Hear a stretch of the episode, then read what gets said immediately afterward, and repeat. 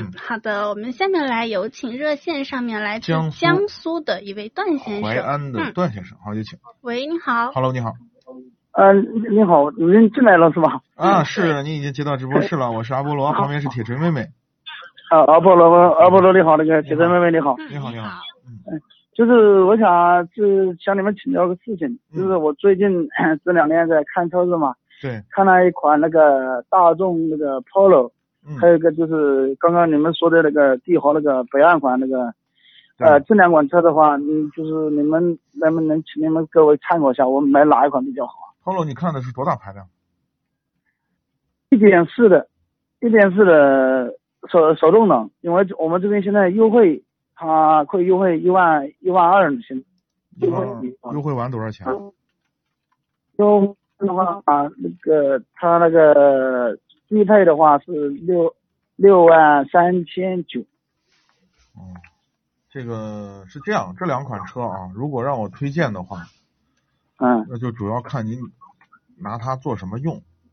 从长期的持有来讲，就是光只只是说长期的持有啊，长期的去使用的来讲，肯定毫无疑问去选波罗。那为什么嗯现在我要问你呢？是因为这两个车呢，很明显，一个是 A 零级的，一个是 A 级轿车，两个不是一个级别上的东西。那对嗯对于帝帝豪来讲的话，它的空间更大，它是个标准的三厢车，对不对？呃，嗯从空间上实用性来说，它更强，因为它空间更大，能装的东西更多，对不对？呃，但是呢，这个但是呢，从二手车的残值上来说，质量的稳定度上来说，波罗还是要更好一点。波罗的保值率很高很高的。就是我们我的需呃我的需求呢，就是什么家里边代代步啊，就是上上班，啊、也不需要什么那种什么就是太的什么空间啊那你就买就是波罗油耗，那你就买菠萝吧。预算够的话，尽可能买一点六的。一点六的是吧？对，如果你预算够的话，尽可能去考虑一点六的，一点四的动力有点弱。呃，如果说呃一点四的话，人如果说不是带的太多了，就是两个够用两三两用，两个人能够用是吧？够用。你只要舍得给油，没啥的，够用。那你说像这个 Polo 的话，我们这好像在网上很多的听说大众这个售后啊，好像不太好，有没有这回事情呢？大众的售后一直都不太好，就一般一般啊，一般。你要说谈好，因为地方地地区差异很大。啊、你像比如说我我曾经我印象特别深，我我开着车去成都，那成都的四 S 店服务就很好，一汽大众的四 S 店服务很好，真的很好。不管是从呃从一开始这个呃接受你的这个维修啊呃这个迎接下订单呃下下单子，然后这个人员的着装精神面貌，我就觉得成都就很好。但是回来西安爱答不理的，人家往那儿一坐，那电脑前也不知道在那儿敲啥呢，你给他说他爱答不理的，就这样。那对啊，我我我这我我我是今天在那个青年上面有听到你们说那个大是有个人反馈是什么那个火花石是吧？是掉到缸里面去是吧？缸顶顶掉啊，嗯就是就是是不是说像这个呃大众啊，它是不是有什么一种就是保养手册的，是不是有规矩的？比如说你到几万公里的时候，你必须要到我这个地方来。是这样、啊，怎么怎么样我的建议啊是啥呢？这种保有量很大的车型，它的配件非常好找。啊你在保养保修期之内，就是它的这个质保期之内，你就回它的四 S 店，它咋保就咋保。脱了保以后就升级，你把你的火花塞换好一点的，对吧？比如换电装的，换 NGK 的，稍微好一点的，铂金啊、双铂金呐、一金呐、什么的。然后这个这个机油呢，也可以提高一个档次，价钱也不会贵多少。哦，哎，还有啊，他我昨天我们到四 S 店去，呃，跟那个销售谈，嗯，他说那个像我我记得像盗抢险这块啊嗯，他是不是应该保险是在一起买？你你是分期吗？还是全款？他全款他就没有那么大优惠，他全款说就是就原价买。强强制你在那儿买保险，对不对？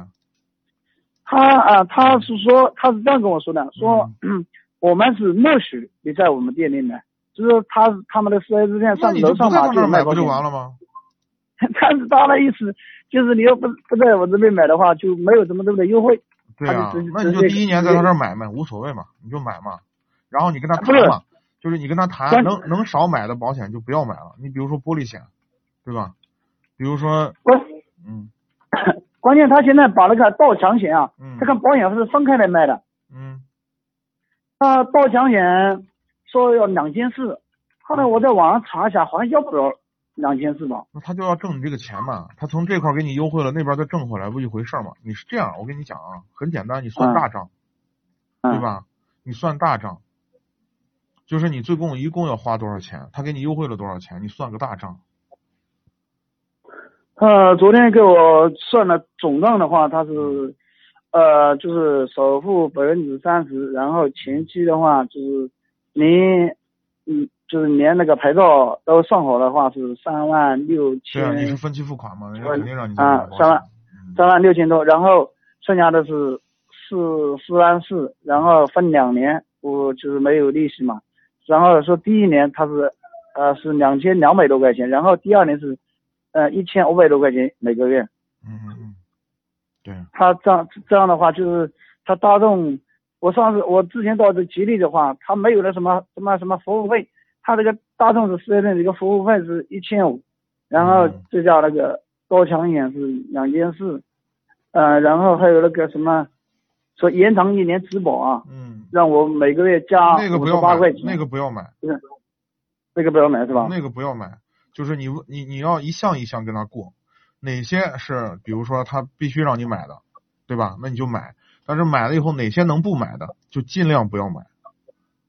你尤尤其是这种延保，那就套牢你的嘛，把你拴到这儿嘛。你反正你在这儿花钱了，你不来，对吧？是啊，套路嘛。所以这些东西能不买就不要买，你非非买不可的，跟他谈谈价格，能杀点儿能杀点儿就杀点儿下来，对吧？那你说啊嗯，他我我昨天也问他了，我说这个价格还能再少多？他说最多能少还还能可以再少两千。然嗯然后我们这边过两年的话有个车展，嗯他说他们也会到车展上面去。你说这个车展上面现在买的话车展不见得便宜，啊不见得便宜是吧？是的，不见得便宜。那你说他如果说在车展上面说要送我们什么保养啊这些东西那些东西的话，我们能可不可以要呢？可以啊，就是为什么不能要？你说现在我他马上到车展了嘛，嗯对吧？你把那优惠政策嗯一块给我们，谈嘛，一个愿打一个愿挨嘛，那是这样。你跟他谈嘛，那你说还有还有就是这个问题，他给我做这个保险的话，嗯，他后期会不会再给我什么收这样那样的钱啊？他收你续保押金了没？续保押金他没谈啊？没收是不是？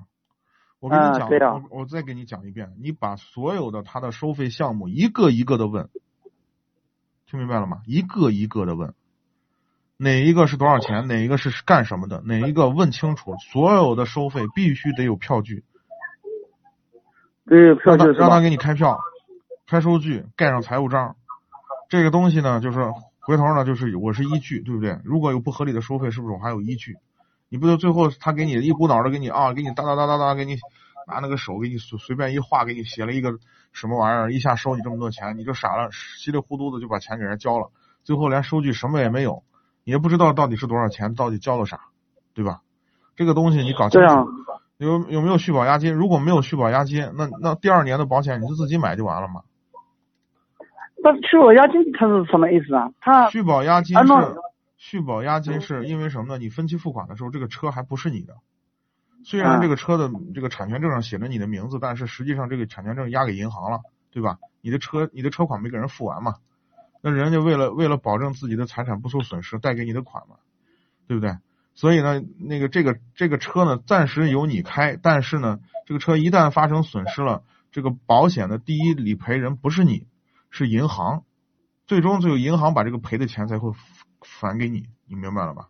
哦，所以呢，这个中间这个嗯中间呢，为了保证银行的利益不受损失，所以呢，就强制你买保险，要买所买买他们的所谓的这个强制保险，为了保证这个这个这个你你第二年为了你这个安全，他你万一你只买个交强险怎么办？对吧？他就把这个续保押金收上，万一你要不买保险，我就把这个续保押金就扣了，就不给你了。哦，那如果说再买的话，他续保押金就可以抵抵这个保险，是不是？不是不。能抵，一码是一码。另外，你就你把这个款付完了以后，他会把续续保押金还给你。但是呢，社会上通常会出现有一些第三方的担保公司就不见了，就拿着续保押金就卷钱跑了。你连人都找不着。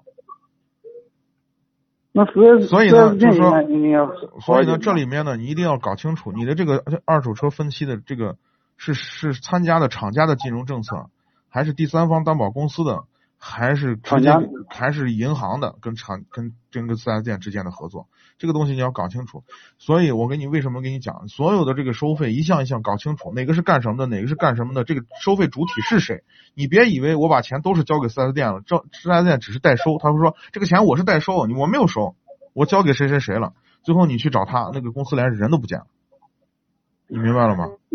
那如果说他不不提续保押金的话，是不是就不需要交呢？还是要我主动去跟他说明白？嗯，不用说，他不提就不收了嘛，他应该是要收的，我估计那个费用里头应该是有的，他没跟你说而已。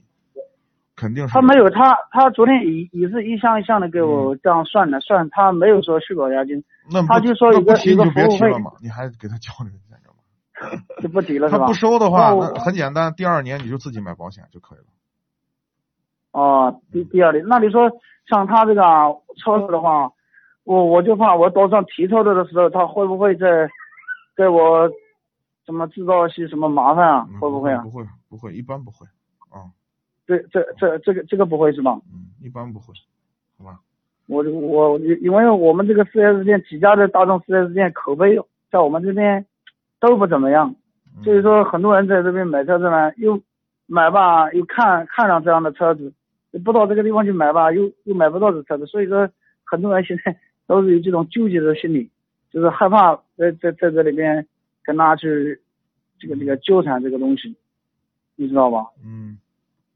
所以是，那你说像我们这个提车的时候，你能大概需要注意什么东西呢？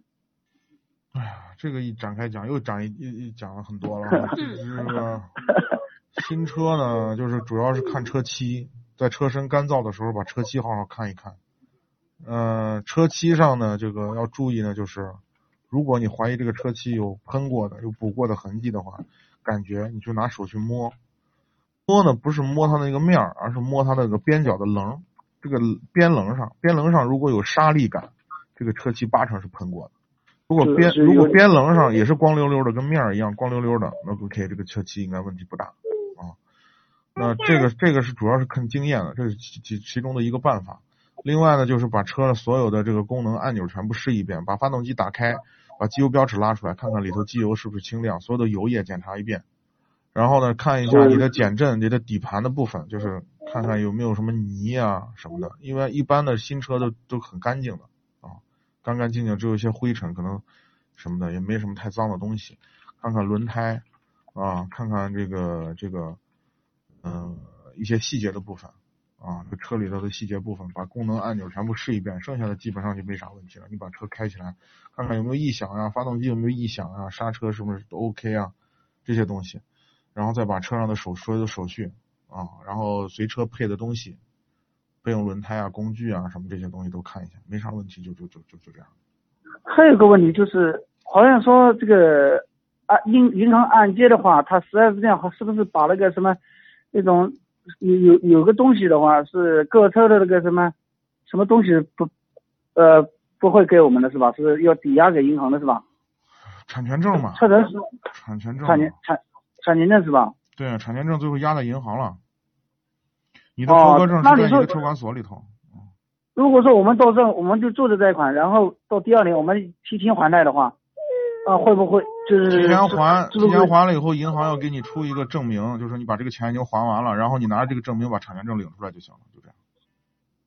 那那到时候我们就直接找四 S 店嘛，你还还去找银行啊？